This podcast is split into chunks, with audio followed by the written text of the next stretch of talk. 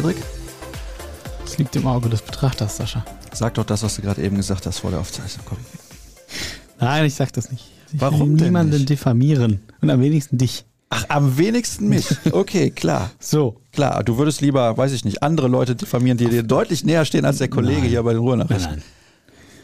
nein. Frohe Ostern, liebe Ostern. Leute. Schön, dass ihr eingeschaltet habt hier beim BVB Podcast eurer Vertrauenszeitung.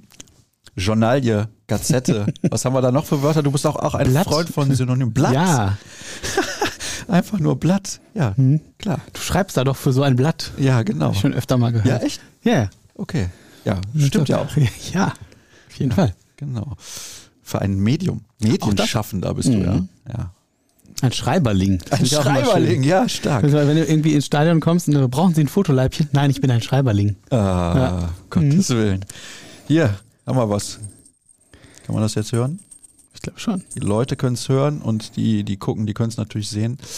Ein goldiger Osterhase von einer bekannten Schokoladenherstellungsfabrik. Ich denke, Manufaktur. Ah, Ja.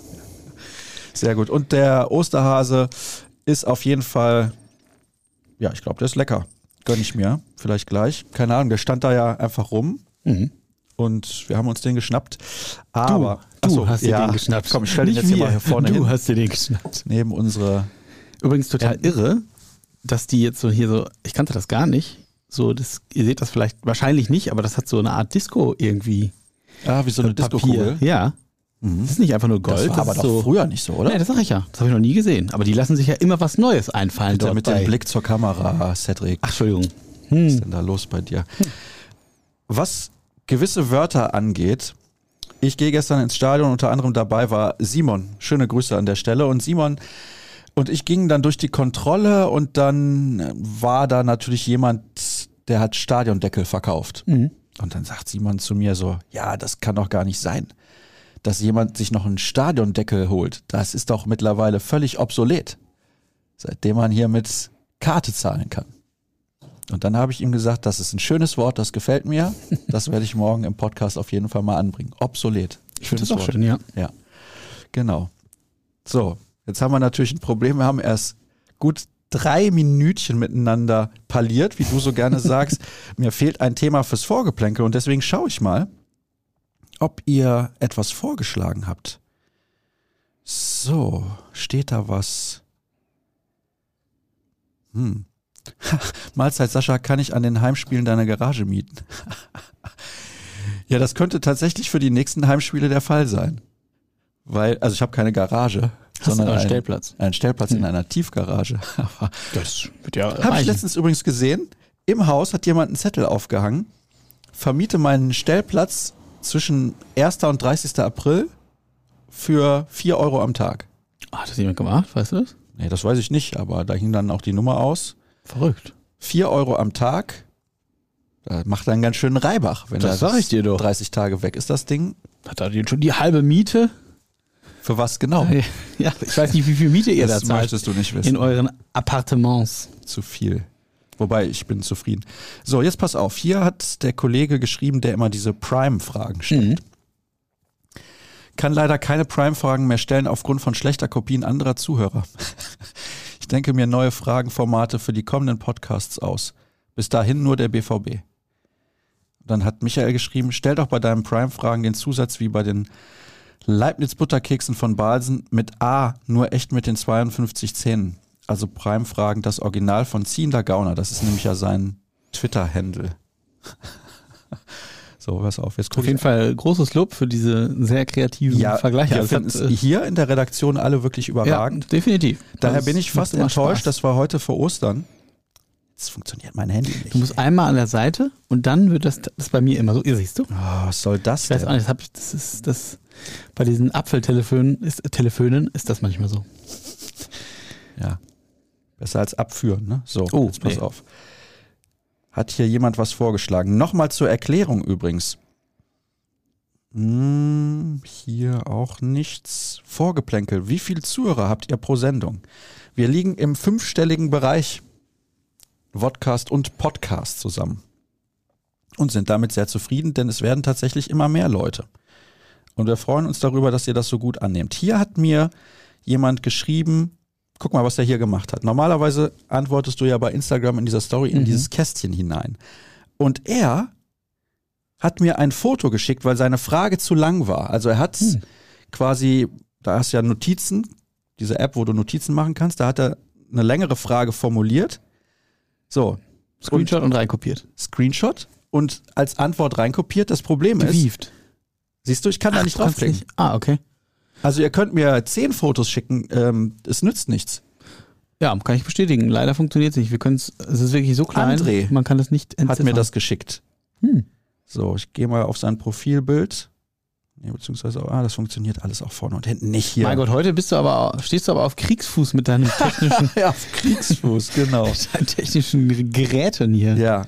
Also es funktioniert nicht, so wie er sich das vorgestellt hat, denn er wollte natürlich mehr Zeichen benutzen, Mhm. als man in dem kleinen Kästchen antworten kann. Das Gut, haben ja einige wenn die Frage mal ein geschrieben. bisschen komplexer ist, ist das natürlich auch äh, Ja, ich verstehe das, aber optimal. so funktioniert es leider Oder man muss es dann doch nicht. machen wie ein Thread, dass man irgendwie zwei, dreimal das Kästchen ausfüllt. Oder äh, stellt sich das bei dir dann nicht so dar? Doch, ich glaube schon. Hm. Wäre mal ein Versuch, Außer André. genau in der Zwischenzeit, wo jemand Der die nächste. beiden Ja. Kästchen, also das Kästchen zweimal ausfüllt, so ist es natürlich richtig, schreibt auch jemand anders. Dann rutscht der natürlich Aber dazwischen. Das kriegst du doch sortiert. Ja, ich denke auch, Hm. aber trotzdem interessant, dass er das so versucht hat. Und ja gut, heute sind wir vorgeplänkelmäßig nicht so aufgestellt, ne? Oder? Das ist, äh, obliegt dir, lieber Sascha. Es obliegt mir. Na gut, okay. Aber wir können ja auch direkt in der Thematik einsteigen. Ja, wir, wir, pass wir, auf. Wir plaudern ja zwischendurch so bestimmt nochmal, oder? Ja, Verlassen den Pfad der Frage, okay. Gut, pass auf. sag ich mal. Dann schreibe ich mir jetzt auf hier. Vorgeplänkel war heute suboptimal. Wobei ich wollte eigentlich gestern, wir waren vorher wieder bei Olli in der Gartenlaube, eigentlich wollten wir vorher mal grillen, habe ich gesagt. Ich möchte gerne grillen, weil er hat da so einen schönen Gasgrill. Problem war natürlich auch schlechtes Wetter, ne? Also war nicht so schönes Wetter, oder? Ja, also ich bin gestern sehr früh aufgestanden, da war es richtig so diesig, suppig noch. Also Oh, richtig. ich war also ich am so Freitag- um Am. Freitag war ich in Almere in Holland beim Frauenhandball-Länderspiel Holland gegen Schweden. Und als ich zurückgefahren bin, da habe ich einen Kollegen noch in Köln abgesetzt. Da musste ich auf der A1 von Köln nach Dortmund teilweise 60 fahren. Wenn nichts Es gesehen ging nichts mehr. Krass. Nichts mehr. Und ich empfinde das als relativ gefährlich. Also ich kenne die Strecke sehr gut. Aber wenn du nicht weißt, was 50 Meter vor dir passiert, Solltest du nicht so schnell fahren. ja, also in der Regel siehst du ja, wenn dann ein Auto da ist, wegen des Rücklichts. Aber es kann ja immer mal was passieren. Definitiv. Puh, da habe ich aber auch gedacht, mein lieber Mann, da habe ich aber auch für die Strecke einen Tacken länger gebraucht. Ist ja nicht das erste Mal gewesen, dass du im Nebel gestochert Ach du? Scheiße. Aber auch da bist du wieder ans Ziel gekommen. Ja, genau. Dann notiere ich mir mal immer ans Ziel kommen. So, und jetzt notiere ich mir, Vorgeplänkel war heute wieder, also war schlecht, gebe ich mir nur eine 5 minus, weil wir es versucht haben. Wenn wir es nicht versucht hätten, dann So habe ich bei Mathearbeiten früher auch gehalten. Ja, genau. Ja, es war, finde ich, mh, wie soll man das Spiel gegen Union Berlin einordnen? Ein Arbeitssieg, hätte ich jetzt gesagt. Ich glaube aber ein verdienter Arbeitssieg. Ich kann mich bis auf den Ausgleich von Union an keine wirkliche Torchance der Berliner erinnern, wo ich jetzt gesagt hätte, muss zwingend auch ein Tor sein. Sie haben ja schon sehr defensiv agiert und versucht dann über Konter zum Erfolg zu kommen. Sie haben auch, ich finde, das muss ich wirklich sagen, für das, was sie an Kader zur Verfügung haben, auch versuchen sie, wenn sie von hinten rausspielen, relativ viel spielerisch zu lösen. Muss ich sagen, Respekt, was Urs Fischer da mit, mit diesem Kader dann auch hinbekommt, dass sie das Selbstvertrauen haben, nicht jeden Ball nach vorne zu pölen. Finde ich nicht selbstverständlich. Also das ist ein dermaßen etablierter Bundesligist mittlerweile und mit guten Chancen ja auch die Champions League zu erreichen. Also einer von Freiburg oder Union Berlin wird in die Champions League kommen. Verdient hätten es beide, muss man Ja. ganz klar sagen, weil aus ihren Mitteln ja nahezu das Optimum rausholen. Das ist schon beeindruckend. Und du hast Urs Fischer gerade angesprochen. Ich glaube, es gibt eine klare Idee und die setzen die auch wirklich um. Und wie gesagt, die holzen nicht nur hinten raus und flexen alles weg und so. Also das, wie du schon sagst, die versuchen es dann auch, auch spielerisch zu lösen. Das haben sie gestern auch versucht, aber sie sind da teilweise schon an ihre Grenzen gestoßen. Ja. Ich kenne jetzt nicht den Kader von Union Berlin in der kompletten Tiefe, da muss ich auch ehrlich sein. Sie haben ein paar wirklich gute Spieler, aber da fehlte dann irgendwie ein bisschen auch die Qualität und ich fand, dass bis halt auch auf das Gegentor der BVB es defensiv sehr gut gemacht hat. Es gab da in der zweiten Halbzeit dann auch nochmal eine Situation, wo du gedacht hast, uh, das könnte ein richtig gefährlicher Konter werden mhm. und da wird Union das Tor schießen. Ich glaube, es war dann eine Monstergrätsche, weil ich war am anderen Ende, entweder von Rafael Guerrero, war es die? Ja. Das ja. war echt ein super Tackling, wie er dann noch das, den Ball. Also geht er natürlich mit komplettem Becker, Risiko ja. rein.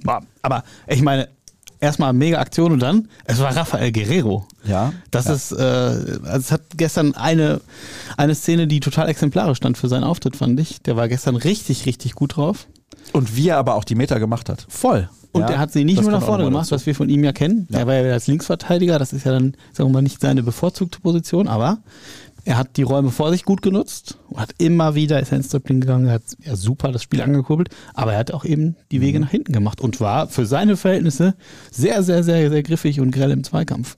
Das finde ich nämlich auch und ich finde, dass er wirklich, ja, ähm, das alleine in dieser einen Situation so exemplarisch gezeigt hat, weil ich glaube, es war ja auch ein Ballverlust, ein ganz, ganz blöder Ballverlust. Ich weiß nicht, ob er sogar beteiligt war, da bin ich mir jetzt gerade nicht mehr sicher. Und dann setzt er da aber auch zum Sport an, aber auch andere Spieler. Also ja, das war jetzt definitiv. nicht bei ihm nur so. Emre Can kann ich mich an zwei, drei Situationen erinnern, wo ich auch sage, und auch andere, die um mich herum dann standen und mit denen ich gesprochen habe, die übrigens alle, alle massiv beeindruckt sind davon, was Emre Can in den letzten Wochen gespielt hat, weil er, wir haben ja immer gesagt, die Einstellung bringt er ja mit, mhm. weil er nicht mehr diese dicken Patzer drin hat, und weil er nicht mehr überpaced. Ja, er lässt das Unnötige einfach auch sein. In allermeisten Fällen, ja. Er, er spart sich diese Dribblings, von denen du schon während er startet weiß, oh Gott, das endet gleich in einem Ballverlust und dann eben im Umschaltmoment für den Gegner. Das hat er wirklich auf ein absolutes Minimum reduziert oder hat da eine bessere ähm, Kosten-Nutzen-Abwägung, finde ich. Also er versucht das immer wieder mal dann und wann. Work-Life-Balance stimmt bei ihm. Nee, nee. ja. Das wahrscheinlich auch, aber. Auch das wahrscheinlich. Äh, ne, er hat ja für sich selber auch gesagt, er hat ein paar Dinge verändert, ne? Was Schlafen, äh, also auch da in der Winterpause hat er für sich nochmal ein Reset gemacht und was muss ich verändern, ne? Ich glaube, die, was das Schlaf, die Schlafgewohnheiten angeht, Ernährung, nochmal einfach insgesamt professioneller aufgestellt, gestrafft und das siehst du auch im Spiel. Das sind die paar Prozente, die dann auch wirklich den Unterschied machen. Der spielt ja seit Wochen sehr, sehr konstant. Wir klammern jetzt mal natürlich mhm. Leipzig und äh, München aus, wo er irgendwie kaum ein Borusse äh, performt hat. Aber ansonsten war das wirklich gut. Auch eben gestern gegen Union fand ich auch. Ja, also mir hat das von ihm sehr gut gefallen. Passte auch zu dem, was ich eben gesagt habe, Arbeitssieg. Was ist noch aufgefallen gestern? Dass es tatsächlich wieder geht, auch gegen eine Spitzenmannschaft in der Bundesliga. Und da müssen wir Union, glaube ich, zuzählen. Auch wenn ich eben gesagt habe, das ist jetzt kein Kader von Starspielern. Aber das ist in der Bundesliga ein Spitzenteam. Die waren vorher, beziehungsweise, ich weiß nicht, wie viele Punkte Rückstand waren es vorher auf Borussia Dortmund? Zwei. Zwei, so. Von mhm. daher hätten sie mit dem Sieger am BVB vorbeiziehen können. Absolut. Und wenn man das nicht ein Spitzenteam nennt, dann weiß ich auch nicht, auch wenn die Berliner gerne auf Understatement machen, völlig übertriebenerweise, aber das ist auch mal ein ganz anderes Thema. Trotzdem finde ich, sie haben wieder mal gegen ein Spitzenteam nicht unbedingt brilliert, aber sie haben wieder mal gewonnen. Ja, nach den letzten beiden Spielen würde ich das wieder mal ja. Äh, etwas ja, ja, relativieren. Okay. Ähm, Andere Nummer, auswärts in München und auswärts in Leipzig, aber wir haben ja vor einigen Wochen darüber gesprochen und auch mit David vor ein paar Tagen noch. Restprogramm, Heimspiele gegen starke Mannschaften. Da geht es jetzt darum, diese Spiele auf jeden Fall mhm. zu gewinnen. Und das war das erste davon. Von das, daher. Das war tatsächlich auch wichtig, ne? dass du das gewinnst, dass du einfach für dich selber nochmal diese Rückversicherung hast, wir können das und wir sind in der Lage, dann auch mit diesen zwei Tiefschlägen umzugehen. Es war nicht alles Gold, was glänzt, ne? hast du auch gesagt. Arbeitssieg, finde ich, trifft es sehr, sehr gut. Aber die erste Halbzeit geht aus meiner Sicht klar an den BVB. Er war richtig dominant. Wenn du das vergleichst mit dem Hinspiel, da war, mhm. das ist ja, ja. schon äh, enorm. Da war ich auch in Berlin, da hatte der BVB ganz, ganz, ganz große Probleme. Ja? Ich fand ich aber auch insgesamt Union sehr viel griffiger noch. Aber beziehungsweise der BVB hat es gestern einfach direkt gesagt, den Ton angegeben, so hier, das ist Heimspiel, wir sind hier diejenigen, die Chefs auf dem Platz und das hast du auch gesehen, finde ich. Emre Can ist eben ein Fall. Julian Riasson, 32. Minute, verliert er erst so richtig dusselig den Ball, auch so ein bisschen zu zögerlich im Aufbau. Ich habe auch geschrieben, in einer Szene waren so seine Vorzüge und seine Defizite erkennbar. Er verliert den Ball eigentlich unnötig und hat ja auch mitunter Probleme eben im Vorwärtsgang setzt dann aber zur Grätsche an und erobert den Ball zurück. Ganz wichtig, das Stein hat das auch richtig honoriert. Du hast richtig gemerkt, da geht dann wieder ein Ruck durchs Publikum. Das fanden die richtig geil. Das war halt so ein BVB-Moment, ne? Und das hattest du gestern ziemlich häufig, dass du dem Gegner da einfach ein klares Stoppschild gesetzt hast und gesagt, hier bis hierhin und nicht weiter. Und das hat auch funktioniert aus meiner Sicht. Ja, und deswegen nochmal, Arbeitssieg exemplarisch für einige Spiele bereits in dieser Saison und sie haben nach diesen beiden Niederlagen in München und in Leipzig gezeigt, dass jetzt hier nicht die ganzen Abgesänge so, ja, ich sag mal, passend sind, mhm. die wir in den letzten Tagen erlebt haben. Und ich fand es dann teilweise auch ein bisschen drüber. Die beiden Leistungen waren schlecht. Muss man, Absolut. muss man auch nicht schönreden. Ne? Also die beiden Leistungen in München und vor allem, ich fand Leipzig eigentlich noch schlechter. Habe ich ja auch definitiv im letzten Podcast gesagt. Das, puh, das war schon harte Kost, aber gestern hat mir das in, in vielen Bereichen gut gefallen und ich bleibe dabei und das haben wir ja auch schon besprochen, es muss kein Champagnerfußball sein, um Spiele zu gewinnen und das war es ja gestern auch nicht, aber es waren einige ganz gute Szenen und ja, ich, ich fand das schon, ich würde jetzt nicht eine 2 geben unbedingt, ja, vielleicht eine 2 minus. 2 minus, ja. Ja, ja, zwei Minus. Aber du hast das Ding gewonnen, das ist das Entscheidende. Ne? Sebastian Kehl war hinterher auch noch in der Mixed und so und man hat ihm schon angemerkt, also das in Leipzig waren ja schon wirklich, da haben ihm schon einen Streifen mitgemacht alle. Und da, ich glaube schon, dass man sich beim BVB da schon gefragt hat nach dem Spiel, puh, was ist jetzt los? So, äh, das hat schon auch, sagen wir mal, den BVB in seinen Grundfesten ein Stück weit erschüttert. E eben aufgrund der Art und Weise, wie du verloren hast, weil du ja wirklich so abgekocht wurdest, chancenlos warst. Und ich glaube, es ging für alle gestern darum, sich selber nochmal rückzuversichern, sind wir in der Lage dazu, weiter da oben eine Rolle zu spielen. So, und das sind sie. Sie sind bis weiterhin bis auf zwei Punkte an den Bayern dran. Es ist noch nichts entschieden. Du hast das Spiel trotz mancher Widerstände in der zweiten Halbzeit für dich entschieden. Das ist wichtig. Jetzt geht's weiter. Sollen wir zu dem Spiel gestern noch ein bisschen was besprechen oder sind wir da oh, durch? Doch, weiß ich nicht. Es kommen ja auch Fragen dazu, ne? Ja, es kommen es geht so ein bisschen dazu. ja ineinander über, würde ich sagen, oder? Ja, dann notiere ich jetzt mal. da hustet er.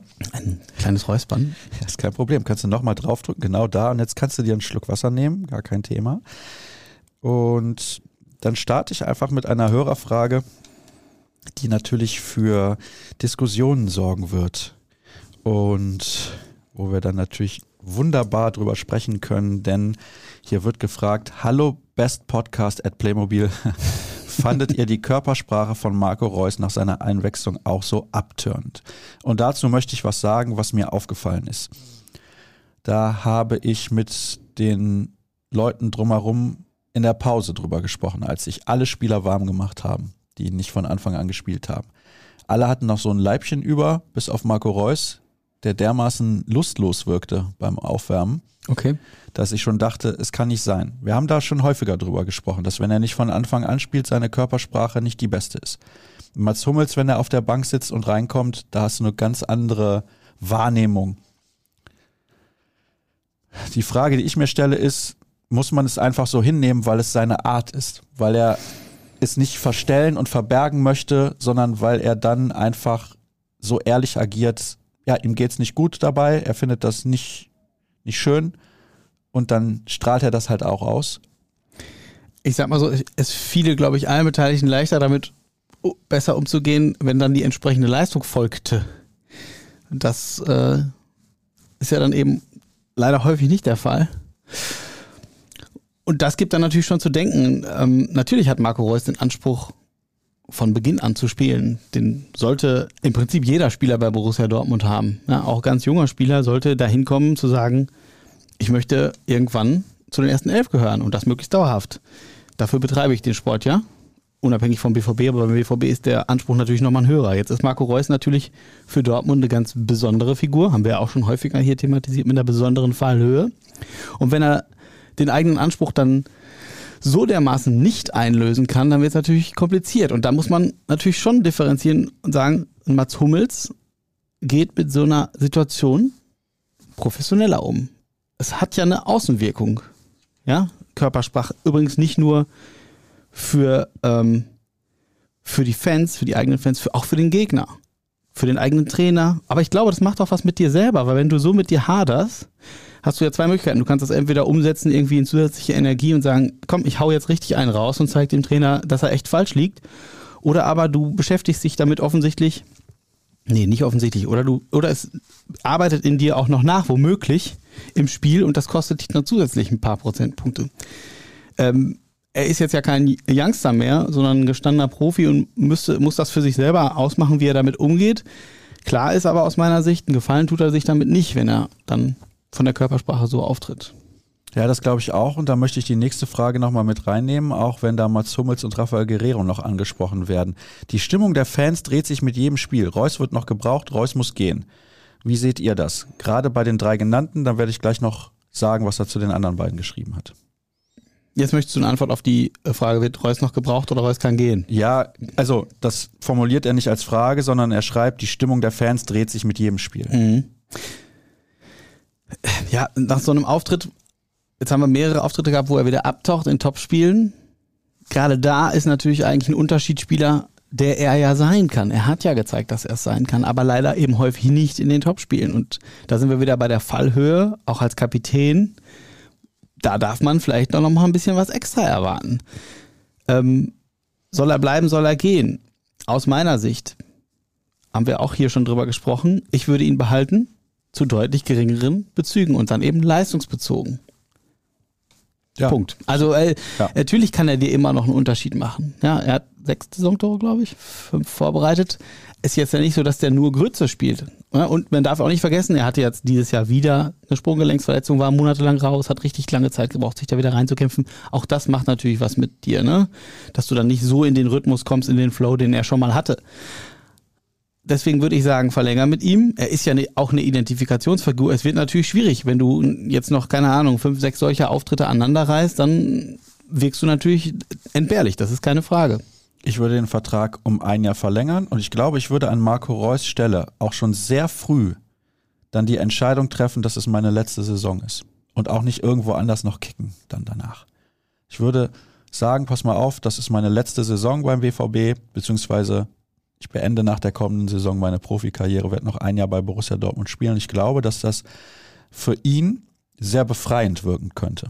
Wo, also woran machst du das fest? Ich, äh Weil ja jetzt natürlich alle auch schon seit Wochen und Monaten darüber diskutieren, bekommt er den Vertrag nochmal verlängert und so weiter und so fort. Ist er entbehrlich oder nicht? Das wird ja die ganze Zeit diskutiert. Jede Woche mhm. fragen uns die Leute danach. Und ich habe so ein bisschen das Gefühl, dass ja, dass das Thema zu groß ist dann irgendwann. Und wenn er jetzt sagen würde, okay, und der Verein natürlich auch, wir verlängern um ein Jahr und er sagt dann, spätestens im Sommer, ich sage mal mit Start der Vorbereitung oder so, beim Trainingslager könnte er ja ein Interview geben, große Medienrunde und sagen, das ist jetzt meine letzte Saison.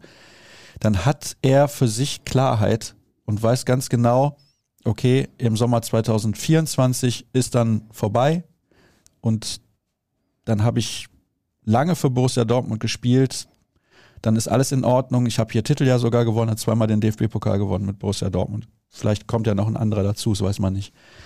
Und dann ist das, glaube ich, auch in Ordnung so. Ist einfach in Ordnung so. Ich glaube, die Frage ist halt, hält er sich selber für entbehrlich oder nicht? Ne? Oder sagt er, nee, von meinem Anspruch und von dem, was ich noch drauf habe, äh, bin ich auf jeden Fall ein Mehrwert für diese Mannschaft. Und davon macht er sicherlich auch abhängig, wie viele Jahre er noch spielen wird. Ja. Hier wird dann natürlich auch noch geschrieben, habe ich gesagt, Hummels ist ein 1A-Backup. Hummels ist der langsamste Mensch der Welt. Guerrero ist Weltklasse. Guerrero schläft beim Gehen ein. Ja. Ach, ich weiß nicht, es ist, manchmal ist mir das auch zu viel schwarz oder weiß. Ja, äh, es gibt keinen Spieler, der immer nur super performt und keinen, der immer nur scheiße ist. Naja, vielleicht wenige, die oft unterhalb der Wahrnehmungsschwelle unterwegs sind. Jetzt nicht unbedingt nur beim BVB. Aber Hummels ist aus meiner Sicht, der hat so eine super Hinrunde gespielt. Die Hinrunde ist, war überragend. Die war alle überragend. Haben gesagt, alle haben gesagt, warum fährt er nicht mit zur WM? Absolut. Und der ist für mich weit mehr als ein Backup. Das siehst du auch jetzt. So, und du hast drei, Innenver drei gute Innenverteidiger auf gehobenem Niveau und auf mein, aus meiner Sicht ist Mats Hummels da immer noch eine absolute Verstärkung für diese Mannschaft. In der Art und Weise auch, was er verkörpert. Er, du siehst auch, er hat, also finde ich auch äh, in, äh, in Leipzig zumindest immer noch ein bisschen versucht, das Ganze zu sortieren. Der strahlt nochmal was anderes aus, hat natürlich eine ganz andere Erfahrung auch nochmal als Nico Schlotterbeck, eine Routine. Der ist so gestellt durch, wie viele Pflichtspiele hat er mittlerweile? Ich weiß es nicht, einige hundert. So, den, der, der kann dir noch richtig was geben. Also sehe ich nicht. Klar hat er mittlerweile, äh, oder wird das Tempodefizit immer wieder sichtbar. Aber der hat natürlich ja, ein super Stellungsspiel, der antizipiert. Sichtbar. Ja, genau, der antizipiert viele Sachen. Also aus meiner Sicht ist der nach wie vor eine Verstärkung, die würde ich auf jeden Fall auch behalten.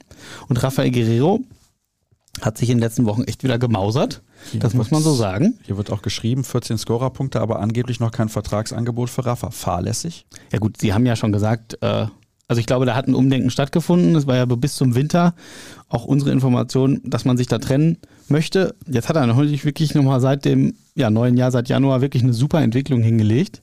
Eben auch, weil er auch gegen den Ball arbeitet und in der Rolle als Achter oder eben weiter vor, nicht nur als Linksverteidiger, eben auch nochmal äh, viel, viel besser seine Vorzüge ausspielen kann. Insofern stellt auch er da nochmal einen Mehrwert für die Mannschaft dar, in einer vielleicht veränderten Rolle perspektivisch. Und äh, aus meiner Sicht macht auch das tatsächlich Sinn, ihn dann zu verlängern. Auch wenn ich vor ein paar Monaten noch was anderes erzählt habe. Das ist richtig. Ja, moin, ihr zwei Fregel. Der Sieg tat gut und ist wichtig. Mit Kampf und Leidenschaft hat es geklappt. Dennoch immer wieder kann man lesen, dass es Terzic an einem Plan B fehlt. Wenn das Spiel in eine falsche Richtung läuft, hat er tatsächlich so viel taktischen Nachholbedarf. So, und da möchte ich mal einen Vergleich ziehen, der vielleicht auch ein bisschen unfair ist, mit Pep Guardiola. Ja, jetzt pass auf. Als Pep gespannt, Guardiola Trainer bei den Bayern war, ist er, glaube ich, dreimal hintereinander, also war drei Jahre Trainer bei den Bayern, dreimal im Halbfinale der Champions League ausgeschieden. Und dann hieß es die ganze Zeit, ja, wenn das mit dem Tiki-Taka nicht funktioniert, hat er keinen Plan B. Ich frage mich, welcher Trainer der Welt hat wirklich einen Plan B, wenn sein Plan A nicht funktioniert und die Mannschaft ist dann in der Lage, das immer wieder zu drehen. Eine Mannschaft, der das gelingt oder gelungen ist im letzten Jahrzehnt, auf internationaler Ebene, nicht immer national, ist Real Madrid. Real Madrid hat in einzelnen Spielen teilweise zurückgelegen. Ich erinnere mich letzte Saison an die Champions League gegen PSG, wie das Spiel da sich verändert hat, aber auch durch einen Fehler, glaube ich, von Gianluigi Donnarumma, dem Torhüter von PSG. Also nicht unbedingt erzwungen von Real Madrid, sondern das Momentum hat sich dann verändert in dem Spiel. Ja, aber ich will nicht sagen, die sind darauf spezialisiert, aber das war eine Mannschaft, der das sehr häufig gelungen ist in den letzten zehn Jahren. Und bei allen anderen Mannschaften, entweder sind die so gut und dominant und gewinnen das Spiel oder eben nicht. Gutes Beispiel dafür auch Bayern München am Mittwoch gegen Freiburg im DFB-Pokal. Wo du ja eigentlich sagen müsstest, die haben gerade Borussia Dortmund geschlagen, haben da gut gespielt, dann werden sie auch Freiburg schlagen. Haben aber da auch die Lösung dann am Ende nicht gefunden. Sie haben die Lösung nicht gefunden. Und dann weiß ich nicht, mit diesem Plan B, ob man diesen Plan B nicht überbewertet. Naja, ich glaube, du hast als Trainer grundsätzlich erstmal eine Philosophie, wie du es angehen willst und du wirst wahrscheinlich, das ist ja deine Prio, nicht nochmal eine Philosophie haben, die du ähnlich auf einem ähnlichen Niveau ansiedelst. So, du hast nicht zwei komplett gleiche Spielideen. Du präferierst ja irgendwas. Ganz bewusst, weil es deinem Spielstil äh, entspricht, deiner, deiner Grundsatzerwägung. Ähm, aus meiner Sicht musst du natürlich ein Trainer auf dem Niveau trotzdem in der Lage sein, taktisch auf äh, Gegebenen, Gegebenheiten oder äh, unterschiedliche Spielverläufe unterschiedlich rea zu reagieren, indem ich das System umstelle, indem ich personelle äh, Umstellungen vornehme. Natürlich hast du recht, du hast eine grundsätzliche, grundsätzliche Präferenz, wie du ein Spiel anlegen willst.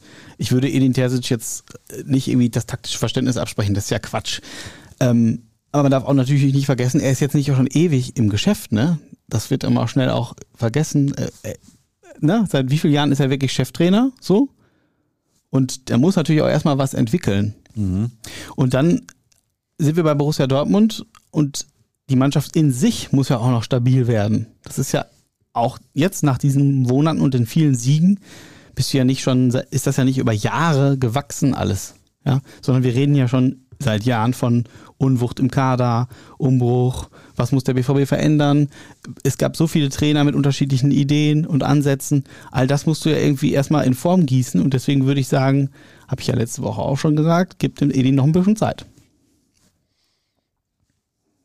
bin hier mal weitere Hörerfragen durchgegangen. Da wird nochmal zu Reus gefragt. Natürlich. Ich hoffe, es wurde allen beim BVB heute nochmal klar, also ich habe ja gestern zu den Hörerfragen aufgerufen, dass Reus auf die Bank gehört. Mhm. Mir ist die negative Körpersprache von vielen Spielern aufgefallen, euch auch. Ja, Ja, Jude Bellingham hat relativ viel Ja. wieder lamentiert Ja. und relativ früh auch. ja, mhm, das fand ich auch. Das hat er auch nicht nötig. Das ist so. Ja, er, das- er, er ist, ist natürlich sein Naturell, Ja. ne? Er ist Ja. halt auch super on fire. Aber manchmal denke ich auch, Mensch, lass es doch jetzt. Ne? Muss doch jetzt nicht sein. Das machen wir mit unserem Kapitän. Er bringt es einfach nicht in den entscheidenden Spielen. Und dann hier häufig Thema Ah, hier nochmal Mats Hummels Vertrag, ja. Marco Reus Vertrag, nein, stimmt ihr zu, da haben wir ja gerade auch schon was zugesagt. Und Niklas Süle ist hier häufig Thema. Mhm. Eure Meinung zu Süle als Führungsspieler geholt, wird er immer schlechter, gruselig.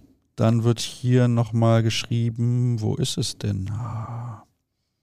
Auf jeden Fall war auch nochmal da eine Frage, wie findet ihr Süles erste Saison? Manchmal habe ich das Gefühl, er nimmt alles nicht wirklich ernst. Heute miserable Leistung und Rest der Saison zwischen solide und schlecht.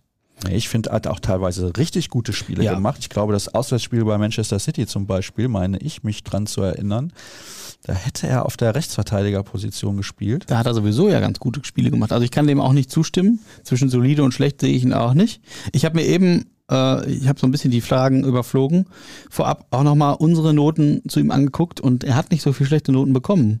Äh, natürlich, die letzten drei Spiele war er schlecht. Das kann man nicht in Abrede stellen. Und äh, gestern war er aus meiner Sicht auch der schlechteste beim BVB auf dem Platz. Nach 44 Sekunden da schon das Foul äh, an Becker. Dann der Fehlpass, die Füße von Juranovic. Da ich schon gedacht, oh Mann. Ähm, dann hatte ich kurz den Eindruck, es wird ein bisschen stabiler, aber ja, vor dem Gegentor war es natürlich äh, ist ja gar nicht mit hochgestiegen zum Kopfball, dann auch gar nicht die Verfolgung aufgenommen. Das war natürlich ja, insgesamt zu passiv. Passt eigentlich nicht zu ihm, finde ich. Ich finde ihn nicht so schlecht und eigentlich fand ich ihn über die Saison gesehen sehr stabil, alles in allem. Ja, er hat auch gute Spiele gemacht, hat auch schon ein paar Tore vorbereitet.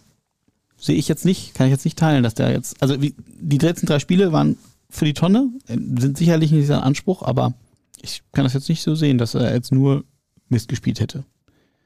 Lieblings-Ostereier-Podcast. Warum ist der Kader des BVB so groß mit 33 Spielern und nicht vielen Alternativen? Kehl muss den Kader ausmisten und Qualität dazu holen für die Breite. Ja, da wird ja dran gearbeitet. Ja, genau. Ähm, haben sie ja schon vor einem Jahr gesagt, dass es eben ein paar Transferperioden dauert. Vor ein paar Wochen haben wir noch darüber gesprochen, super, alle sind fit, jetzt hast du den Konkurrenzkampf, alles läuft super, jetzt sind wieder ein paar angeschlagen, das Feld lichtet sich. Na klar, das haben wir im letzten Podcast auch besprochen, wenn du dir mal anguckst, die Kaderbreite von Leipzig und die Kaderbreite vom BVB, da denkst du schon, hm, boah, da ist Leipzig besser aufgestellt qualitativ, absolut. Da wird der BVB noch ein bisschen was tun müssen, keine Frage. Dem, mit den Bayern, das ist natürlich nochmal ein anderes Level. Ähm, aber das geht halt auch nicht von heute auf morgen. Ne? Und viel hängt dann ja eben auch an Jude Bellingham. Ja, wann wird die Entscheidung getroffen? Wie fällt sie aus? Wie viel Geld kannst du erlösen im, im Falle des Abgangs? Das, davon hängt dann viel ab, ne, was du noch machen kannst auf entscheidenden Positionen. Das passt ein bisschen dazu, weil der Kader ja auch so breit ist durch Spieler wie Kamara, Kulibali oder Collins. Ja. Und hier wird gefragt, was fehlt diesen Spielern für Einsätze in der ersten Mannschaft? Den fehlt natürlich, also die sind ja noch immer noch total jung. Ja. Denen fehlt natürlich auch die, immer noch die Physis, das ist ganz klar. Ich, ich würde jetzt mal Collins noch mal kurz ausklammern und erstmal über Kamara und Kulibali sprechen. Die hat man ja mit sehr hohen Erwartungen geholt vom PSG. Beide sehr jung, 16 und 17. 17 und 16, Kulibali 17 und Kamara ist, glaube ich, noch ein Jahr jünger. Ähm, die haben, waren beide, kamen beide aus der Verletzung, haben ihre Zeit gebraucht, sind jetzt in der U23, aber mittlerweile äh, Stammspieler, kann man so sagen. Gerade Kamara, finde ich, hat eine super Entwicklung hingelegt, total ballsicher. Gibt den Ball manchmal einen Ticken zu spät ab, aber richtig präsent, gut fürs Umschaltspiel, wertvoller Mann auf der 6. Kulibali in der Innenverteidigung hat sich auch gemacht. Ähm, ja, man muss einfach sagen, der Sprung in die Bundesliga ist einfach ein gewaltiger. Und dann springst du potenziell auch noch in den Kader von Borussia Dortmund. Das macht es natürlich noch mal komplizierter. Die beiden haben natürlich, ne, wenn du irgendwie mit 16, 17 schon mal bei PSG im Champions League Kader mal aufgetaucht bist, haben, denken alle, boah, jetzt musst du ja eigentlich die Sterne vom Himmel spielen. Das musst du aber auch erstmal einlösen können, ne? Dann sind die hier alleine rübergekommen, die Sprachbarriere, das sind viele, viele Faktoren. Wie gesagt, waren beide verletzt. Dann hast du in der U23, wir dürfen nicht vergessen, dritte Liga ist Profifußball. Da sind so junge Kerle, die spielen dann gegen so abgewichste Zweitliga, Ex-Zweitliga-Profis, ja, das ist natürlich dann schon ein Unterschied, ne? Da kriegen die erstmal ihre Grenzen aufgezeigt. Und der Sprung, also es wird ja dann schnell reflexartig nach einem schlechten Spiel von Sühle oder ne, Schlotterbeck Hummels auch mal gefordert, dann wirf doch mal einen Jungen rein. Kannst du machen, aber dann wird es äh, wahrscheinlich hast du dann noch eine Schwachstelle extra im Kader. Und wenn du das machst, dann sagen hinterher, wie konntest du den bringen? Äh, Terzic bist ja. bescheuert. Siehst du nicht, dass der es noch nicht ja. drauf hat? Total schwierig. Ne? Deswegen gibt es ja die U23, um diesen Sprung ähm, zu erleichtern oder diesen Übergang, diesen Übergang ein bisschen glatter zu machen. Aus meiner Sicht, ja, reicht es noch nicht für die Profis. Die Frage ist, äh, wie weit es gehen kann, ob es überhaupt für die Profis beim BVB reicht. Namdi Collins, der eigentlich noch U19 gespielt bis zum Winter, spielt jetzt da U23 ganz viel. Der ist ja schon ganz früh mit einem Profivertrag auch ausgestattet worden. Da bin ich auch mal gespannt. Dem würde ich vielleicht noch mal so ein halbes Jahr geben, ein Jahr geben, dann kannst du noch besser abschätzen, ob er es insgesamt packen kann. Aber er macht es in der U23 wirklich gut. Ne? Ich habe ihn im Trainingslager auch gesehen im Winter in der Türkei.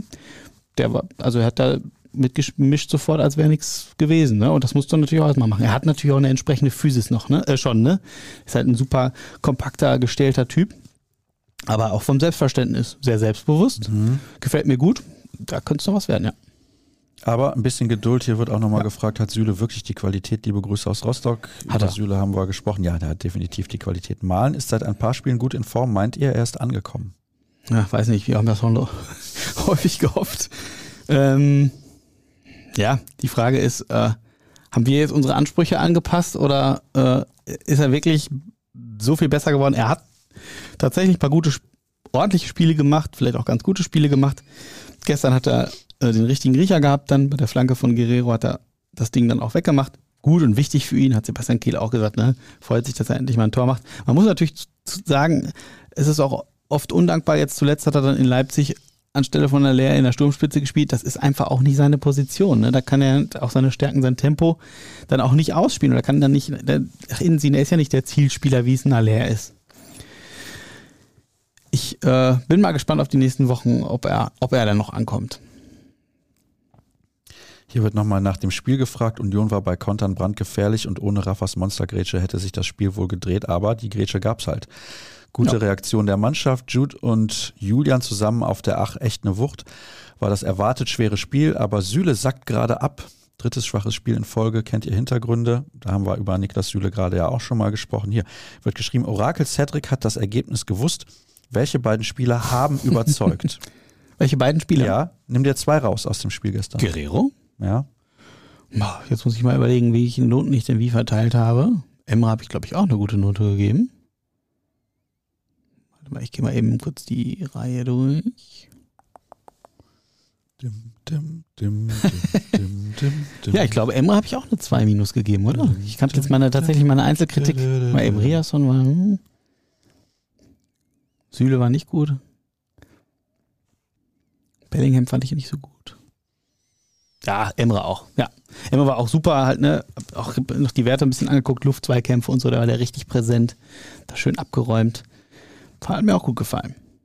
Reicht dir das als Antwort? Ja, wie reicht das? Ich hoffe, es reicht dir weißt du, ich möchte dann auch mal kurz nachdenken, Sascha. Ja, ist in Ordnung. Deswegen. Nicht Unfug erzählen, einfach nur schnell in unserer schnelllebigen Zeit auch mal kurz eine Sekunde nehmen. Was sagt ihr zur Schiedsrichterleistung? Ich muss gestehen, ich habe ihn jetzt, äh, ich habe das eben auch gelesen und ihn nicht so schlecht gesehen, aber vielleicht war ich da auch im Tunnel. Ich weiß, dass dieser Ellbogenstoß dann nicht wirklich äh, wurde, äh, nicht zurückgepfiffen. Ich weiß das jetzt gar nicht mehr. Ich weiß nicht, er liegt auf dem Boden. Der Kerl pfeift gegen den BVB jede Kleinigkeit, aber die Unionsspieler springen in den Torwart oder mit dem Ellbogen ins Gesicht und der Schiedsrichter tut so, als wäre nichts. Du warst ja gestern als Fan im Stadion oder als neutraler Beobachter, hast du es auch so wahrgenommen? Ich, kann's, ich muss tatsächlich gestehen, es ist mir jetzt nicht so negativ aufgefallen. Äh, ich bin ja aber auch dann ein Stück nee, weit irgendwie. So negativ im, ist mir das auch nicht aufgefallen. Im Tunnel. Ne? Man schreibt irgendwie während der zweiten Halbzeit, das muss ja immer alles mit Apfel fertig sein und manche Szenen nimmt man dann vielleicht auch nicht so bewusst wahr wie Spiel, äh, wie Zuschauer, die dann sich wirklich komplett nur aufs Spiel oder anders nochmal aufs Spiel äh, einlassen können.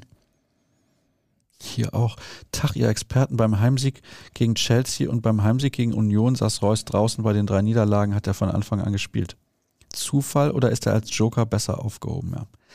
Ah, nächster schreibt auch, wie weiter mit Marco Reus? Reus hat mir insgesamt nach seiner Einwechslung überhaupt nicht gefallen. Ja, Wahnsinn, wie viele Leute zu Marco Reus schreiben. Ja, aber das, das meinte ich eben. Ne? Er hat natürlich eine exponierte Rolle als Kapitän. Und wie viele Jahre ist er im Verein? Er verkörpert ja den BVB wie ja, kaum ein anderer oder wie kein anderer in diesem Kader. Mhm. Und er hat gesagt, ich möchte meine Karriere hier beenden. Ne? Ich fühle mich hier wohl. Da muss man natürlich auch entsprechend was sehen.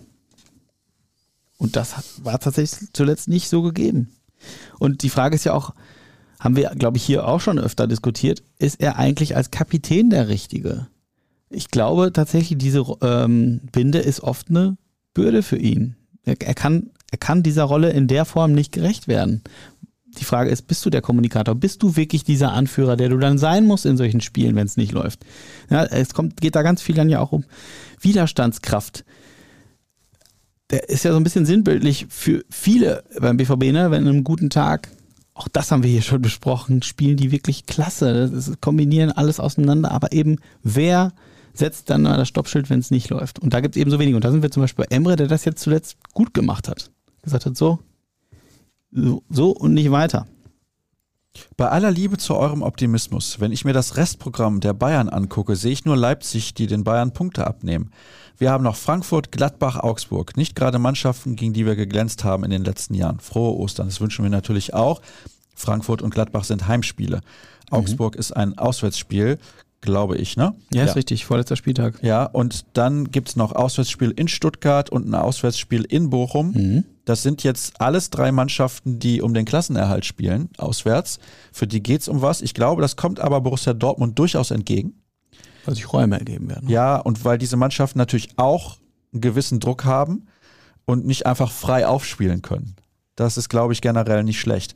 Und ich denke auch, die Heimspiele, es gab diesen einen Ausrutscher gegen Werder Bremen und sonst haben sie ja gefühlt jedes Heimspiel gewonnen, außer gegen die Bayern. Da würde ich mir wirklich weniger Gedanken machen. Deswegen verstehe ich natürlich meinen Optimismus. ja, äh, ich muss, wenn du das Restprogramm der Bayern, die spielen auch, ich hatte mir das eben nochmal angeguckt, Hoffenheim, Mainz, Hertha, Bremen, Schalke, Leipzig, Köln. Da sehe ich tatsächlich auch nur, wo sie gegen Leipzig wirklich stolpern könnten, die Bayern. Puh. Ja, das kann man so sagen. Sie haben zwei Spiele gegen Manchester City in der Champions League und sollten sie da weiterkommen, dann sind sie ja im Endeffekt, also dann gibt es noch Real, aber diese drei Mannschaften, Real City und Bayern, sind ja von denen acht, die noch übrig sind, die klaren Favoriten, die Champions League zu gewinnen. Mhm. Also niemand glaubt, dass am Ende Benfica oder Napoli die Champions League gewinnen, sondern alle sagen, einer von den dreien wird es auf jeden Fall machen. Das mag realistisch sein oder nicht, aber im Endeffekt, wenn sie, sie werden sich massiv aufreiben in diesen beiden Spielen gegen City. Ich glaube auch, dass davon ganz viel abhängt. Ne? Kommst du weiter, setzt das nochmal Kräfte frei und fliegst du raus, ist dann die Frage, ne? Ist dann irgendwie die Stimmung verhagelt oder sagst du, ja komm, dann müssen wir uns wenigstens die Meisterschaft holen. Das ist ja bei Bayern dann eh das Mindeste, was jede Saison stehen muss. Finde ich auch ganz spannend, diese Konstellation. Und ich bin wirklich gespannt, wie die Mannschaft da jetzt am Dienstag dann im Hinspiel auftreten wird. Und ich glaube, dass das auch einen Impact haben wird auf die verbleibenden Bundesligaspiele. Aber bei Bayern kann es gerade auch schwer greifen. Ne? Das ist auch alles immer noch nicht gefestigt. Und klar, Thomas Tuchel ist jetzt noch nicht so lange da ich schätze ihn schon ein, als er schon noch was bewegen kann. Das sind ja noch ein paar Wochen. Hier wird geschrieben, weil es beim letzten Mal bei den vielen Fragen unterging. Ja, das ist richtig. Olli sagt, was haltet ihr von den Spieltagsansetzungen der DFL? Nachteil für den BVB, so oft nachziehen zu müssen? Warum gibt es am 33. Spieltag zwei Sonntagsspiele? Nur Leverkusen ist noch in der Europa League mit dabei. Dazu, es gibt natürlich vertragliche Verpflichtungen der Zone überträgt ja mhm. freitags und sonntags und hat das Anrecht auf so und so viele Spiele pro Saison. Und deswegen. Die wollen natürlich dann auch zwischendurch ja. sich die, die starken Gegner zeigen, äh, die starken Mannschaften zeigen ne? und nicht nur die äh, ja nicht ganz so attraktiven Bundesligisten. Genau. Klar. Es ist ein bisschen schwierig, ja. Aber äh, zu der Frage, ich weiß gar nicht, ob das tatsächlich so ein Nachteil ist, wenn der BVB nachziehen muss. Also, weiß ich nicht kann man ja auch sagen, wir gucken mal, was die anderen machen und dann. Der BVB muss ja sowieso seine Aufgaben erfüllen. So, und ob du das jetzt auf den Samstag oder auf den Sonntag machst, wenn du den Anspruch hast, deutscher Meister zu werden, werden zu wollen, dann musst du das Ding gewinnen, egal ob du Samstagnachmittag spielst oder Sonntags am späten, äh, am späten Nachmittag. Also finde ich nicht, dass es ein Nachteil ist. Hier wird nochmal gefragt, Dusel oder erzwungen, wie ist eure Meinung? Ja, ich glaube schon, dass es. Ich würde ich würd, ich, ich, also, ich würd weder noch sagen, sondern er arbeitet. Ja, das war ein bisschen ja, das genau. Glück des ja, Tüchtigen, ne? dass Mukoko dann da steht, dann kriegt er den Ball von Seguin nochmal und da musst du den aber auch erstmal wachen. Also, es hat funktioniert. Ich finde, das war so ein bisschen ein Spiel, wie es am Anfang des Jahres viel gab, im Januar und Februar. Du hast da den, so ein bisschen diesen pragmatischen Ansatz gefahren, ne? Bist wieder, bist leidenschaftlich reingegangen. Der BVB hat, ich glaube, 66% Zweikampfquote gehabt. Ne? Das war gegen Leipzig zum Beispiel noch komplett umgedreht. Du hast Union wirklich mit den, äh, mit den Mitteln, die die auch gemacht haben im Hinspiel, du hast du richtig den Schneid abgekauft. So. die, für die war nichts zu holen an dem Tag, außer in dieser einen Phase, zweite Halbzeit. So, und dann hast du am Ende den Punch gesetzt. Und machen wir uns doch nichts vor. Bayern München hat in den letzten Jahren auch nicht alle Spiele mit äh, Champagner-Fußball gewonnen. Es war nicht alles 4-0. Du brauchst diese 2 zu 1 Siege. So, 4-3 gegen Augsburg, 2-1 gegen Mainz, jetzt gewinnst du 2-1 gegen Union, aber du gewinnst die Spiele. Punkt. Adiemi war definitiv ein Aktivposten, aber die Schwalbe bzw. der gewollte Kontakt natürlich unnötig. An welche BVB-Schwalben außer die von Möller könnt ihr euch erinnern? Und dann schreiben die anderen Hörer, richtig mies war im Stadion schon zu sehen und nochmal, glaube er ist davon ausgegangen, dass der Abwehrspieler resoluter hingeht und hat den Kontakt gesucht, indem er das linke Bein etwas nach außen bringt. Kann klappen, aber der Unioner hat nicht mitgemacht. Angesichts des War sind klare Schwalben ja nicht mehr so aussichtsreich. Ach, kann ich mich an andere Schwalben erinnern? Ich tatsächlich nicht. Ich, wir haben gestern auch direkt gesagt, ach, Andi Möller und so. Aber ja, nee, also. Also Schwalbe nicht, aber gab es nicht am letzten Spieltag, am vorletzten Spieltag der Saison 2001, 2002 ein Auswärtsspiel beim FC St. Pauli, wo Jürgen Kohler gefault wurde? Jetzt sagst du was. Vielleicht gucke ich das gleich mal nach am Ende der Sendung, aber ich meine, das wäre so auch so gewesen. ganz, also an Schwalben, boah. Nee. So, Übrigens, aber ja, ich möchte dem, dem Hörer noch zustimmen. Ich fand Adeyemi auch gestern absoluten Aktivposten. Hat mir gut gefallen. Ich meine, er war fast zwei Monate verletzt und man hatte ja die Hoffnung, dass er äh, an die richtig starke Form anknüpfen würde. Äh, es war jetzt zwar nicht herausragend, aber er hat mir wirklich gut gefallen. Er hat wirklich gute Impulse nach vorne gesetzt. Man hat gemerkt, wenn der ins Dribbling kommt, wenn der sein Tempo ausspielen kann, dann kann der richtig was bewegen auf der Außenbahn. Kann der dann auch gegen so eine kompakt stehende Mannschaft wie Union richtig Räume verschaffen. Und, was mir auch gut gefallen hat, große Entwicklung, nicht erst seit gestern, aber insgesamt in dieser Saison, er hat auch nach hinten gut gearbeitet. Ja, ich kann mich an eine Szene erinnern, wo er den Ball verliert, selber hinterhergeht und den Ball wieder zurückgewinnt. So, da gab es auch Szenenapplaus von der Tribüne. Guter Move, brauchst du natürlich auch in so einer Phase, brauchst du sowieso immer, aber gut und wertvoll. Und ich glaube, das ist, äh, dass er auf der linken Seite dann nochmal eine ganz, ganz wichtige Waffe wird in den nächsten letzten Wochen der Saison. Ist Duran Will diese Saison noch eine Option, wird hier gefragt. Schwer zu sagen. Edin Terzic hat ja zuletzt gesagt, dass er ganz, ganz fleißig in der Reha ist, aber man ihn eben auch nicht zu früh reinwerfen will, weil man nichts riskieren will, wenn der junge Kerl hier schon mit einer Verletzung angekommen ist. Ähm, hat er, glaube ich, Anfang März sein überhaupt zum ersten Mal mittrainiert, im, also im Mannschaftstraining wirklich voll. Gut, jetzt sind seitdem fünf Wochen vergangen. Ha. Für so einen jungen Spieler, ne, der ist erst 16, kommt aus Belgien, da muss natürlich schon gucken, wie, da, auch da ist der Sprung wieder sehr groß. Ich würde sagen, hängt ein bisschen vom Saisonverlauf ab, ob der jetzt nochmal zum Einsatz kommt. Wenn der BVB bis zum letzten Spieltag um den Titel spielt, würde ich eher sagen, wahrscheinlich eher nicht. Sollte das Ding vorher gelaufen sein kann, und, und Dürer will sich gut entwickeln, kann ich mir schon vorstellen, dass der nochmal äh, ein paar Minuten zum äh, Einsatz kommt. Hab übrigens dermaßen einen Blödsinn erzählt. Das ist ja nichts Neues. Am vorletzten Spieltag der Saison 2001-2002 hat der BVB 4 zu 3 beim HSV gewonnen. Das waren noch Spiele, du. Ja, und da ist doch Thomas Rositzky so alleine aufs Tor zugelaufen, hat den Ball ins leere Tor geschoben. Aber das war nicht die Aktion von Jürgen Kohler, die ich im Kopf hatte. Siehst du, Torschütze Rositzky 0 zu 2, 38. Minute. Wörns Amoroso Koller. Wörns mit einer gelb-roten Karte oder rot? Ja, gelb-rot, glaube ich. Und Ingo Hertz. ja, und Erik Meyer hatte beim HSV gespielt Ja, und Nico Raphael Hochmann. Vicky. Ja, genau. Und es, äh, hieß- Hochmar, Jan Nico, Nico Hochmar, ja.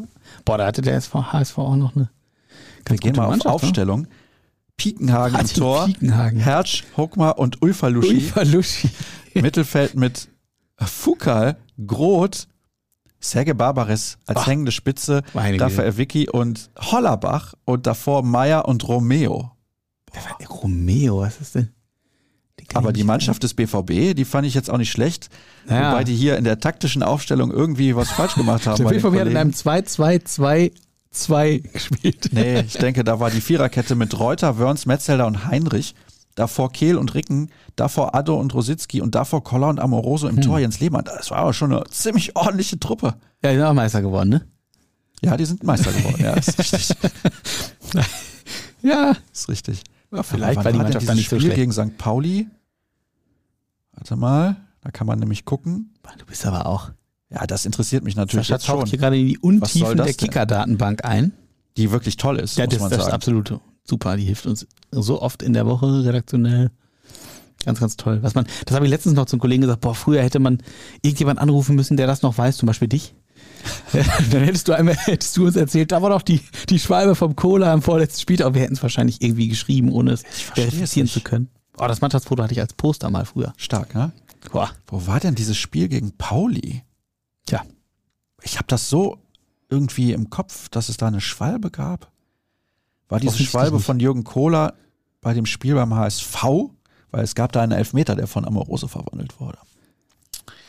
Ja, aber du bist jetzt gerade ja hier bei 94, 95. Ja, ja, da kann ja, äh, Amoroso hat doch da Nein, da nicht. gespielt. Da nicht.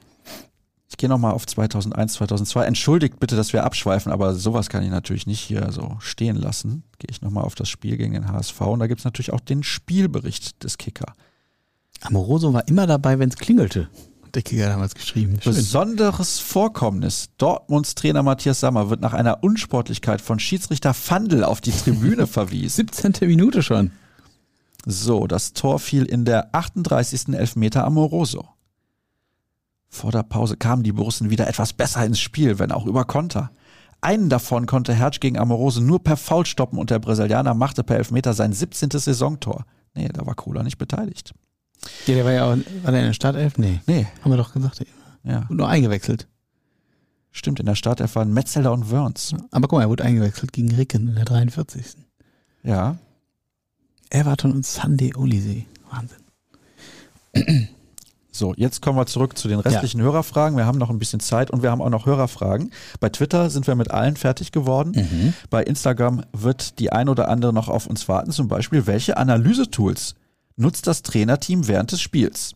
Wissen wir das? Also ich weiß es zumindest nicht. Tut mir leid, da kann ich nicht mit dienen.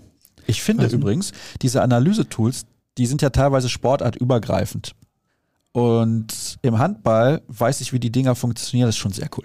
Ist total. Also Wirklich, boah. wir haben, ich habe gestern noch zum Kollegen auch gesagt, wir haben gut. auch äh, dieses Match Analysis Hub von, das ist von der DFL, glaube ich, oder? Ja, ich meine. Und das ist so geil, einfach weil du, ja, du hast ja einen subjektiven Eindruck und wenn du dann siehst, okay, das wird wirklich zahlenmäßig unterfüttert, dann weißt du, okay, funktioniert. Oder manchmal täuschst du dich ja auch, ne? Das ist so viel Bauchgefühl und ah, ja, ist das jetzt so? Und das ist schon echt geil, dass die in Echtzeit so viel Daten dir liefern, ne? Das Flanken, Dribblings, Zweikampfwerte, also spielerspezifisch auch, ne? Teamspezifisch, das ist super. Dann eben auch kannst du da auch sehen, über welche, ähm, sag mal, über welche Angriffszonen die einzelnen Mannschaften kommen und so, das ist schon mega. Also Wahnsinn, was heute alles gibt, schon tatsächlich. Hilft da uns natürlich total, um die Eindrücke dann auch zu bestätigen, ne? Dann sagst du, sag mal, aber ich wusste ja nicht, was du Ja. sagen wolltest. Das ist ein bisschen schwierig. Ja, ich weiß, ich habe in meinem Kopf selber nach dem Wort gesucht. Wo seht ihr Brandt am stärksten? Auf der Achterposition wie heute oder weiter vorne? Boah, gute Frage. Ich finde, er hat auf beiden Positionen äh, in dieser Saison überzeugt. Gestern fand ich ihn jetzt offensiv mit nicht ganz so stark wie vor seiner äh, äh, vor der Pause von ihm. Mm, aber er hat natürlich unheimlich viel für die Mannschaft gearbeitet, ne? Und auch viele Räume, äh, war in vielen Räumen unterwegs. Also, boah, ich sag mal, an einem guten Tag hilft er dir auf beiden Positionen. Ich wähle mal diese diplomatische Antwort. ich wüsste gar tatsächlich nicht, wo ich ihn stärker sehe. Kommt natürlich auch ein bisschen immer auf den Gegner an und was Mhm. äh, du insgesamt, äh, wie die Mannschaft ausgerichtet ist, wer dir wo am stärksten hilft. Ist gut auf jeden Fall, dass er auf beiden Positionen so, so viel Mehrwert bietet. bin jetzt gerade nochmal auf Twitter unterwegs gewesen, Mhm. um zu gucken, was in den Trends ist, weil ich vielleicht gedacht habe, da ist was Spannendes. Da wird mir angezeigt von Lega Serie A das Tor gestern, das Siegtor von Mattia Saccani. Hm. Vorbereitet von Luis Alberto im Spitzenspiel der Serie A Lazio gegen Juventus. Das war schon geil gemacht, muss ich sagen. Schön mit der Hacke so. Wird er geherzt von seinen Kollegen. Hm. Wie ist denn So. ausgegangen? Lazio gewonnen? Ja, Lazio hat 2-1 gewonnen. Schön. Und Napoli wird Meister werden. Das freut mich tatsächlich auch, ja. Ja, da wird die Stadt aber dermaßen auseinandergenommen. Also, Das glaube ich auch. ja, Das wäre ja schön, wenn das auch für Dortmund. ja, das wäre toll. Die würde auch auseinandergenommen werden. Das, ja. Entweder oder. Rafa Guerrero oder Benzebaini. Guerrero. Reus oder Kamada. Kreuz. Meunier oder Fresneda? Oh. Dafür kann ich, kenne ich Fresneda zu wenig. Tja, dann bleibe ich bei Thomas, weil ich ihn auch als Typ ganz cool finde. Hallo ihr Experten, brauchen wir im Sommer einen weiteren Stürmer? Viele Grüße aus der Klingenstadt. Was ist die Klingenstadt? Welche Stadt ist das? Hier. Deine Heimat? Ja, hast aber erst überlegt. Ich muss ne? mir jetzt mal kurz überlegen. Ja. Ja. Schöne hast du mich Grüße aber auch ans Messer zurück. geliefert mit der Frage. Ja, schöne Grüße zurück nach Solingen. Ja, Die Klingenstadt. die Frage bleibt, brauchen wir einen Stürmer, einen weiteren im Sommer? Ich würde sagen, verkehrt wäre es nicht. Hier Du hast Aller, du hast Mokoko. Wunsch Neuzugang. Boah, Ja, haben wir schon Romelu Lukaku, haben wir den Stürmer auch. ich finde schon Kamada wäre ein guter Mann. Absolut, natürlich. Natürlich. ja. Ist Ja. auch nicht so unrealistisch, glaube ich, oder? Nee, nee. Ich finde das gut. So, hier hat jemand diese Fragen nacheinander gestellt. Nach Kobels Bock gegen die Bayern, also diesen Trick angewandt, den du eben vorgeschlagen hast. Konnte man es mit den Händen greifen, wie die Köpfe. Ah, hier funktioniert das nicht. Geht nach unten gegangen sind und die entstandenen Gedankenspiele waren noch im Leipzig-Spiel sowie zu Beginn gegen Union da. Deshalb stellt sich für mich die Frage, inwieweit Philipp Laux in die Spieltagsvorbereitung eingebunden ist. Schöne Frage. Voll. Ähm, ist der ist ja Sportpsychologe beim BVB seit, ich glaube, mittlerweile drei Jahren. Und äh, letztes Mal kam die Frage, glaube ich, auch. Da hatte ich mir noch was dazu rausgesucht. Das ist jetzt natürlich schon wieder ein paar Tage her. Ähm, ich denke schon, dass er eingebunden sein wird. Ähm, boah, erwischt mich jetzt ein bisschen kalt, die Frage gerade. Ja, doof, weil Aber du dich total- da letztes ja, Mal darauf vorbereitet hast. Ja, ja, es sind so viele Sachen jetzt gewesen die letzten Tage. Ja, und gleich fährst du mit dem Zug wohin Nach Berlin. und machst da was. U19 morgen. Also wir zeichnen jetzt gerade Ostersonntag Vormittag auf. Wenn ihr es hört, ist es wahrscheinlich schon vorbei, das Spiel. Da bin ich schon da oder schon fast wieder auf dem Rückweg. Äh, genau, ich fahre jetzt gleich nach Berlin in na, 40 Minuten, wie ich gerade auf der Uhr sehe. Und dann wollen wir mal schauen, ob die U19 das morgen sich äh, einen guten Grundstein legt für das Rückspiel, das am nächsten Samstag ist. 11 Uhr in Dortmund gegen die Hertha. Gegen die Hertha. Hertha BSC. Nein, gegen Hertha. Ich weiß, Ja. deswegen habe ich so. Ja, okay, ich, alles ich wollte dich jetzt bewusst triggern. Ja, das machen aber gefühlt alle so. Ich weiß. Ja, hat sich eingebürgert. Ja, Morgen, ihr Ästheten, wann kommt dein erster Stadion-Vlog, Sascha? Hm. Oh, ich weiß nicht, ob ich dafür der geeignete Mann bin. Das Um Selbstzweifel bei Sascha Staat, das hört man nicht oft. Scheiße. Kein Kommentar an der Stelle. Darf eigentlich jeder Bayern-Fan ein BVB-Spiel pfeifen? Zwei Podcasts in einer Woche fand ich mega toll. Meinetwegen in Zukunft immer nach jedem Spiel. Ja, ist nicht zu bezahlen. Ist natürlich auch für uns tatsächlich mit Aufwand verbunden. Ne? ja. Also äh, mir macht es total viel Spaß und ich glaube den Kollegen auch, aber wir haben so viel und das war jetzt, äh, das wissen ja viele, die Leute draußen nicht, also es sind gerade drei Kollegen parallel in Elternzeit oder im Urlaub und dann äh, ist das tatsächlich viel Arbeit. Also wir haben sehr, sehr lange Arbeitstage gehabt äh, zuletzt. Dann natürlich noch mit Pokal und englischer Woche und jetzt war zum Beispiel noch der Malaga-Abend beim BVB und so. Das sind alles super schöne Termine, aber in Summe ist das schon äh, ordentlich, ein ordentlicher ähm, Rucksack, den wir da zu tragen haben. Machen wir gerne, macht total Spaß, aber ist halt tatsächlich nicht immer möglich von den Kapazitäten. Wie war der Malaga-Abend? War cool. Ja. Ja, hat Spaß gemacht. Äh, hast halt, haben das äh, Spiel Revue passieren lassen. Danny Fritz war da, Nevin Subotic war da, Josef, Josef Schneck, Jan von Löwen und Sina Resch, zwei Fans, ähm, die es auf der Süd erlebt haben. Haben über die Choreo gesprochen, ne, auf der Suche nach dem verlorenen Henkelpot. Felipe Santana wurde zugeschaltet, das war sehr, sehr witzig. Sehr cooler Typ, ja, der wirklich gut Deutsch spricht, ne? Okay. War mir gar nicht bekannt. Ja, und er war wirklich, ist ein lustiger Vogel, will ich sagen. Ne? Hat Dann noch für einige Lacher gesorgt. Und dann natürlich, wenn du diese Szenen nochmal siehst, irgendwie, das ist zehn Jahre her. Und äh, ja, tatsächlich hatte ich auch, auch mit diesem Originalkommentar, ich hatte wieder ein bisschen Gänsehaut. Das ist schon irre. Also das ist ja wirklich Ja, Wahnsinn, ist, was das damals- für ein Moment war. Also, Damals im Stadion wirklich phänomenal, muss man ja, wirklich sagen. ich war, ich habe es in der Kneipe geguckt und ich hatte eigentlich die, ich habe nicht mehr richtig dran geglaubt und ich weiß nur, wie ich dann plötzlich in die Höhe gehoben wurde und mir blieb die Luft weg und diese Kneipe stand Kopf. Das war der Wahnsinn einfach. In derselben Kneipe habe ich dann noch das, das 4-1 gegen Real gesehen und so. Das war, das war schon eine ganz, ganz besondere Zeit damals. War Kimmichs Fanprovokation drüber oder genau der Ehrgeiz, den man jetzt braucht? Wir sind braver. Die war drüber, aber wahrscheinlich genau das, was man braucht. Ja, ich kann jeden nachvollziehen, der sagt, spanne die Scheiße doch. Aber hey, ich meine, Joshua Kimmich verkörpert das halt eben auch, ne? Das ist halt vielleicht dann der Unterschied. Der verkörpert auch Bayern München durch und durch. Ja, und diesen, diesen Diese absoluten. Willen, ne?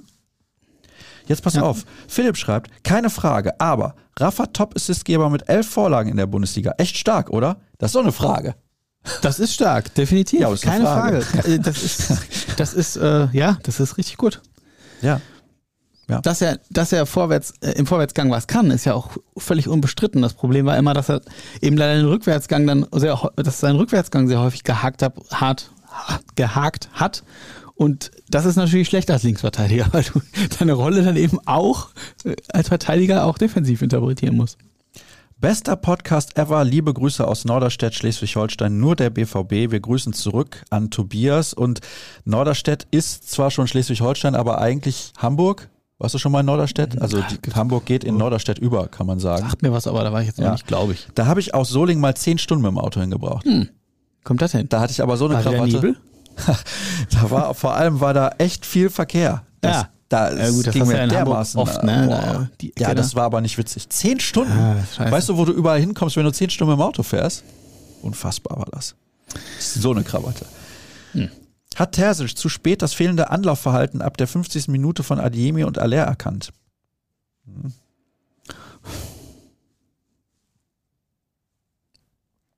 Weiß ich, hat er? Findest du?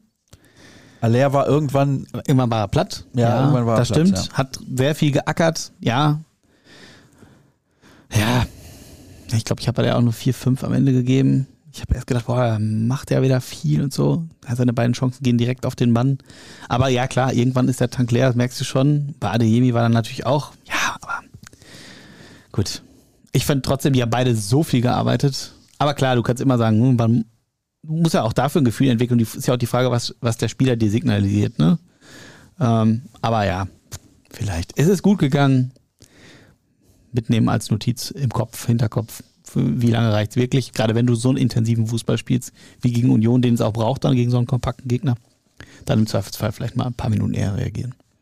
wie findet ihr es, dass Sender wie Sport 1 eigentlich versteckte Bayern-Sender sind und auch Befürworter? Ich gucke eigentlich keinen Sport 1, deswegen kann ich dazu nichts sagen. Das tatsächlich auch nicht. Ich habe aber das schon häufiger kommt gehört. eigentlich nichts, Ja, die Bayern sind halt was ich gucke. der Verein, der irgendwie halt am meisten zieht. Das ist natürlich ein bisschen schade für alle anderen Bundesligisten. Ganz, ganz ehrlich, es wird ja auch ganz viel einfach Dortmund Bayern so und es gibt halt trotzdem noch 16 andere Bundesligisten, ne? Und da wird auch gute Arbeit gemacht und äh, viel, viel Herzblut in die Vereine gesteckt. Ähm, und auch da gibt es berechtigte Interessen der Clubs, der Fans, über die man natürlich diskutieren kann. Ist ein bisschen schade, dass dann der Fokus immer nur auf die ganz Großen gelegt wird, ja. Wieso kann nicht jeder diesen Biss haben, den Mokoko an den Tag gelegt hat? Das ist die letzte Hörerfrage für heute. Damit sind wir dann durch. Weiß ich nicht, würde ich jetzt so nicht unterschreiben. Wir haben jetzt eben über Emre gesprochen. Wir haben auch gestern über, also diesen Biss, den hatte ja auch äh, Rafa zum Beispiel. Also, weiß nicht, gehe jetzt nicht mit. Aber war natürlich schön zu sehen, dass ein Mukoko sich dann äh, auch belohnt hat. Der hat ja auch eine lange Phase hinter sich. Wir haben gestern, ohne es zu wissen, habe ich noch mit einem Kollegen gesprochen, während wir in der Mix gewartet haben. Yusufa Mukoko kam dann tatsächlich auch. Ich so, wann hat der denn nicht das letzte Mal getroffen? Haben wir uns gefragt. Ich, ich sagte, ich glaube, gegen Bochum tatsächlich. Ja, im November. Ja, bis, vor, bis zu seiner Vertragsverlängerung war der ja wirklich top. Danach natürlich schwierig, dann die Verletzung, die lange Pause. Auch das wichtige Signal jetzt, finde ich, nochmal für die Endphase der Saison. Und dass der Junge Biss hat und will, das sollten wir voraussetzen. Ja, ich weiß gar nicht, wem ich das gestern gesagt habe. Da ist halt der Punkt, das ist noch ein junger Spieler Mhm. und der hat halt nochmal einen anderen Biss als einer, der 30 ist. Ja, Ist aber vielleicht auch gar nicht verwerflich, weil der hat noch was vor in seiner Karriere. Äh, ich hoffe, so ein 30-Jähriger auch, der beim BVB spielt. aber ich weiß, was du meinst, Ja, ja. natürlich. Mhm. Also, ne, das sollte für alle BVB-Spieler gleichermaßen gelten, aber ein junger Spieler darf das gerne nochmal ein paar Prozent extra zeigen. At Gebhard Cedric bei Twitter, at Cedric Gebhard bei Instagram. Ich heiße auf beiden Plattformen einfach nur at Sascha Staat. Folgt mir gerne auf beiden Kanälen. Dann könnt ihr mir jeweils immer Hörerfragen stellen. Der nächste Podcast kommt erst am, jetzt muss ich gerade mal schauen, welches Datum das ist. 19. April. Also ihr müsst euch jetzt einige Tage gedulden. Nein. Ja, Ist das wirklich wahr? Oh ja, nach dem Stuttgart-Spiel, ne? ja, genau. Ah, Da ist ja auch kein Hm. Spiel mehr unter der Woche. Und Aber Training. von daher, ja, werden wir uns dann wieder mit Borussia Dortmund beschäftigen. Folgt uns auf Twitter at rnbvb, ruhrnachrichten.de slash bvb. Jeden Morgen um 5 Uhr BVB Kompakt. Da sind junge Kollegen mit dabei, die einen guten Job machen. Da könnt ihr gerne reinhören. Da bekommt ihr immer eine kurze und knappe Übersicht, so drei, dreieinhalb, vier Minuten. Was ist bei Borussia Dortmund so los? Gibt es noch was zu sagen, Cedric? Nein, ich glaube nicht, euer Ehren. Ja, gut. Wunderbar.